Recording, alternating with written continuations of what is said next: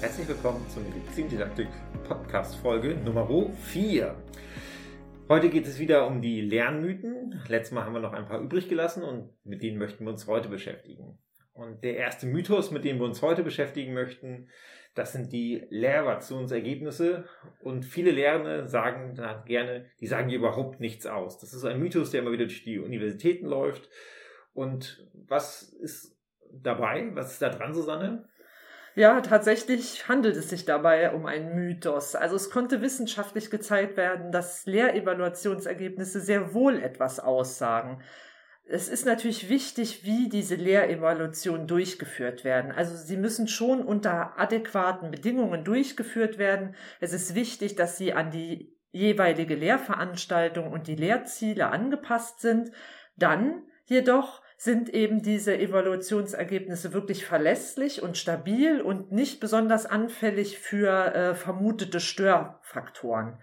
Und sie können eben zur Optimierung des Lehrerfolgs durchaus genutzt werden, indem man die Ergebnisse richtig interpretiert und die Veranstaltung dementsprechend anpasst. In äh, Meta-Analysen konnte gezeigt werden, dass äh, ein Zusammenhang zwischen Leistungsdaten, also Noten, und Lehrevaluationsergebnissen besteht. Das heißt, beide messen prinzipiell erstmal dasselbe. Und äh, ja, die meisten populären Mythen zur mangelnden Aussagekraft konnten mittlerweile widerlegt werden. Aber wie gesagt, es ist eben wichtig, dass standardisierte Bedingungen eingehalten werden und natürlich, dass man dann aus den Ergebnissen auch was macht, oder Thomas? Genau. Gerade das Machen von den Ergebnissen, wenn man nur Lehrevaluation macht, wird die Lehre tatsächlich auch nicht besser. Das liegt einfach daran, dass sich dann nichts verändert, dass man weiß, die Lehre ist schlecht und macht man mit den Ergebnissen nichts, bleibt sie natürlich schlecht, weil man nichts verändert. Geht man nun selber dahin, versucht was zu ändern, dann ist das schon mal ein positiver Effekt, der dort entsteht. Allerdings ist er sehr viel höher, wenn man sich fachliche Hilfe holt, sei es von Kollegen oder sei es auch von der Didaktik diesen, wo man sagt, Mensch, guck doch mal drauf, ich habe hier so ein bisschen Probleme mit irgendeinem Punkt bei der Lehrposition. Und danach kann man auch wirklich beweisen, die Lehre wird besser und auch die Studierenden lehren dann mehr. Ja, und äh, das ist also, dass wir diesen Mythos voll und ganz widerlegen können. Was viele Lehrer auch immer noch anführen, anstatt der, Lehreration, sondern dass die Studierendenpersönlichkeit sehr aussagekräftig ist und sehr beim Lernen hilft. Wenn ich also jemanden habe, der so von der Persönlichkeit eher introvertiert ist und eher nichts in Anführungsstrichen lernen möchte, so wie es immer genannt wird, dann würde, könnte man die beste Lehre der Welt machen, er würde einfach nichts lernen. Oder sie würde einfach nichts lernen. Sondern wie sieht's denn da mit der Studienlage aus? Ja, auch hier können wir wieder ähm, Hattie und seine Meta-Analyse heranziehen. Also dort konnte gezeigt werden, dass die Persönlichkeit der Studierenden wirklich nur einen ganz minimalen Einfluss auf Leistungen, also Noten oder Lernerfolg hat. Also die Effektstärke, die hier gefunden wurde, 0,17, die erreicht nicht einmal die untere Grenze für kleine Effekte, die man so bei etwa 0,2 ansetzt. Ähm, Hattie hat sich dann auch noch sogenannte Einzeldimensionen, also ganz bestimmte Persönlichkeitsmerkmale angeschaut und hier konnte nur für die Gewissenhaftigkeit äh, ein gewisser Zusammenhang eben mit dem Lernerfolg gefunden werden. Alles andere, was du auch schon genannt hast, also ob jemand jetzt eher extrovertiert oder introvertiert ist oder äh, per se eine große Offenheit für neue Erfahrungen zeigt, äh, hatte jetzt keinen äh, Effekt. Und selbst Studierende, die jetzt eher nicht so gewissenhaft sind, können äh, dennoch erfolgreich studieren. Dafür ist einfach der gemessene Einfluss der Gewissenhaftigkeit viel zu gering. Aber ja, Studierende wollen sich ja eigentlich sowieso nur berieseln lassen, Thomas, oder? Genau, das ist das, was ich in meinen Fortbildungen immer gerne wieder höre von den Dozenten und Dozierenden und Dozentinnen, dass die Studierende sich gerne berieseln lassen wollen, also gar nicht aktiv mitarbeiten wollen, sondern lieber da sitzen und einen Vortrag hören. Wenn man sich die Studien anguckt, ist genau der, das Gegenteil der Fall. Die Studierenden bevorzugen tatsächlich am liebsten interaktive Lehrveranstaltungen, in denen sie selbst aktiv sein müssen. Andererseits gibt es natürlich die subjektive Beobachtung vieler Lernender, dass äh, Studierende auch gerne mal sagen, okay, ich möchte jetzt einen Vortrag hören. Das liegt daran, dass sich so erwachsene Lerner sich häufig mit so einer passiven Rolle, wenn sie sehr oft einnehmen müssen, einfach abfinden irgendwann und dann auch Zufriedenheit mit so einer Lernsituation schildern. Das heißt aber nicht, dass diese Lernsituation ideal ist oder dass dort dann gute Lehre vonstatten geht. Es ist einfach so, dass es eine gewisse äh, ja, Abnutzung äh, ist, dass die Leute sich da einfach damit abfinden. Und das ist dann so und dann ist es auch in Ordnung, in Anführungsstrichen. Allerdings hat das nichts mit guter Lehre zu tun. Das äh, einmal dazu, und wie gesagt, aktive Veranstaltungen werden im Prinzip bevorzugt und sind auch nachgewiesen besser fürs Lernen der Studierenden. Und wenn wir jetzt gerade bei aktiv sind, der nächste Mythos, den wir jetzt behandeln wollen, dass Studierende zum Beispiel in der Vorlesung mitschreiben wollen, sonst lernen sie nichts. Wie ist das, Susanne? Was hast du dazu rausgefunden?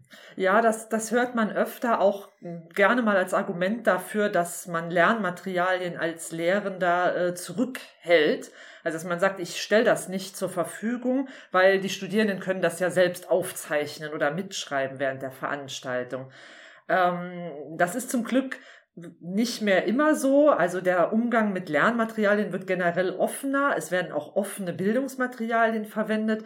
Und das passt eben zu Forschungsergebnissen, die zeigen, dass es nur in gewissen Situationen sinnvoll ist, Studierende zum Mitschreiben aufzufordern. Also zum Beispiel bei Audiobeiträgen oder ähm, ja, dass man auf manchen Folien in der Präsentation längeren Text äh, präsentiert.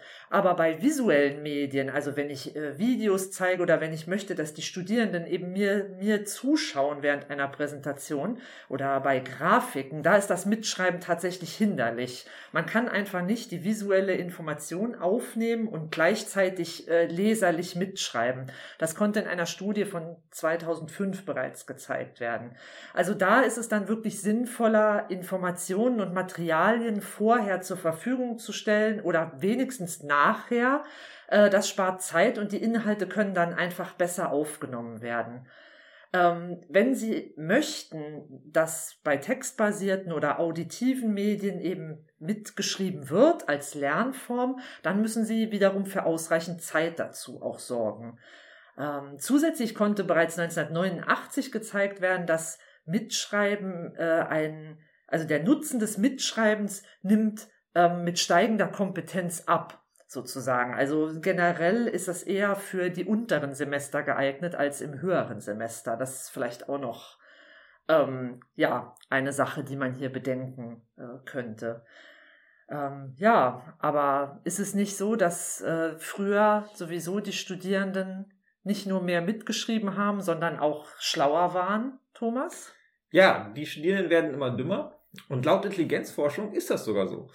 Wir haben vor ein paar Jahren den Peak erreicht und da ist der Intelligenzquotient über die breite Bevölkerung immer weiter gestiegen und jetzt scheint es gerade wieder etwas runterzugehen. Das hat wohl verschiedene äh, Ursachen. Einmal sind wir immer besser in der Versorgung geworden. Dadurch sind, äh, konnten wir uns voll und voll entwickeln. Die Menschen sind ja auch mal größer geworden. Auch jetzt scheint da mittlerweile ein Knick zu sein. Jetzt scheint es eher, dass wir durch Umwelteinflüsse wieder ein bisschen weniger intelligent werden.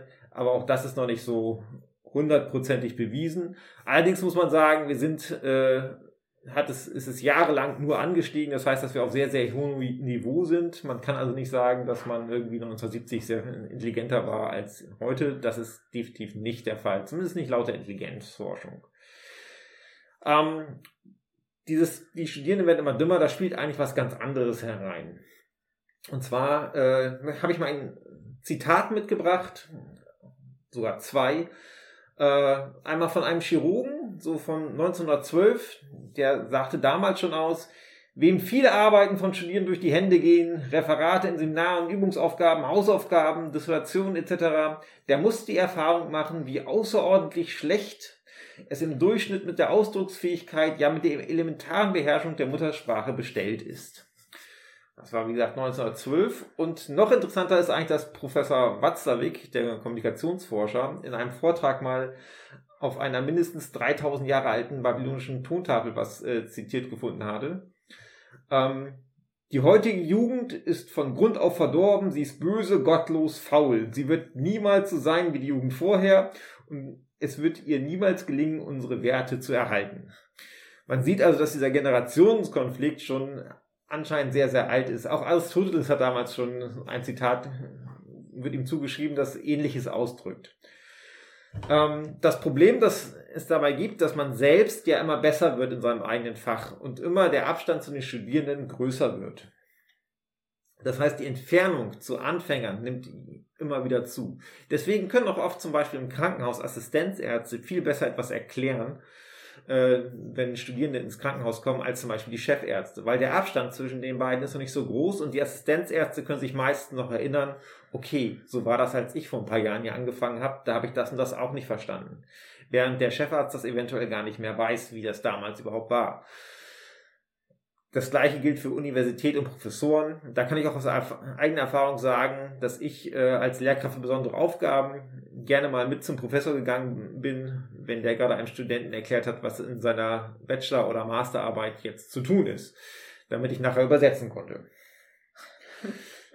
ähm, was man auch noch, äh, um das man selbst zu reflektieren, wenn man noch alte Arbeiten hat aus dem Studium oder vielleicht auch seine erste Staatsexamensarbeit oder sonst was, einfach mal lesen und dann ähm, kann man mal gucken, wie man dann die Arbeiten der Studierenden bewertet. Das ist so ein kleiner Trick, den man sich, äh, den man mal anwenden kann.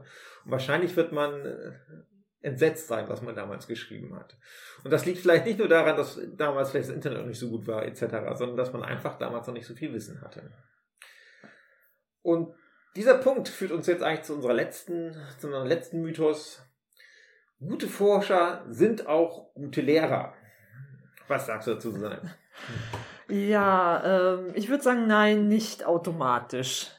Ähm, es gibt ja das sogenannte Humboldtsche Ideal, also das basiert darauf, dass man eine Einheit von Forschung und Lehre hat. Also demnach muss ein guter Lehrender auch selbst forschen.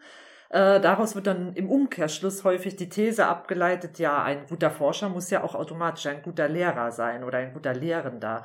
Ähm, das mag in der Antike und im Mittelalter durchaus zugetroffen haben, weil äh, die diejenigen, die zu dieser Zeit nicht geforscht haben, die hatten ja teils eher zweifelhafte Quellen, aus denen sie ihr Wissen bezogen haben und die waren dann vielleicht nicht die besten äh, Lehrer. Aber für unsere heutigen Wissenschaftssysteme konnte da ähm, kein Zusammenhang mehr festgestellt werden zwischen guter Lehre und guter Forschung.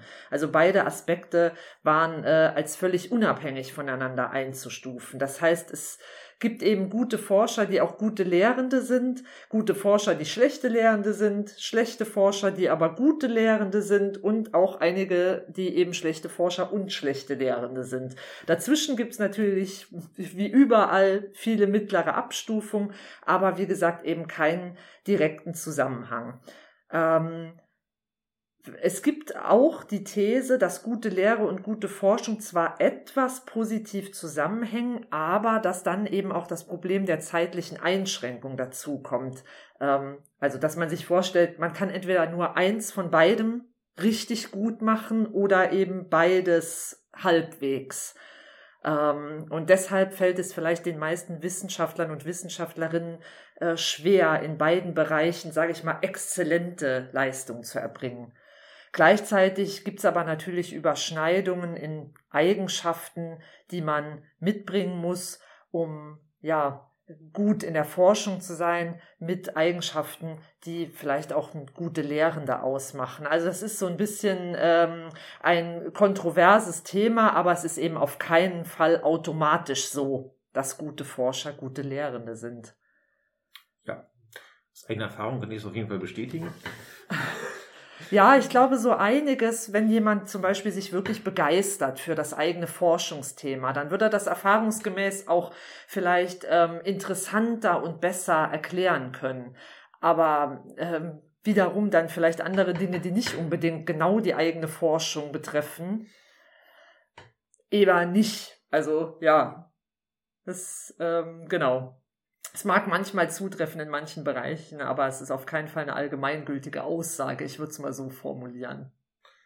Ja, dann sind wir dann heute auch schon wieder beim Ende der Podcast und äh, wir werden uns das nächste Mal mit digitalen Lehrmythen noch beschäftigen. Das heißt, das Thema Mythen lässt uns noch nicht ganz los. Und dann ähm, hoffentlich hören wir uns dann beim nächsten Mal. Tschüss. Tschüss.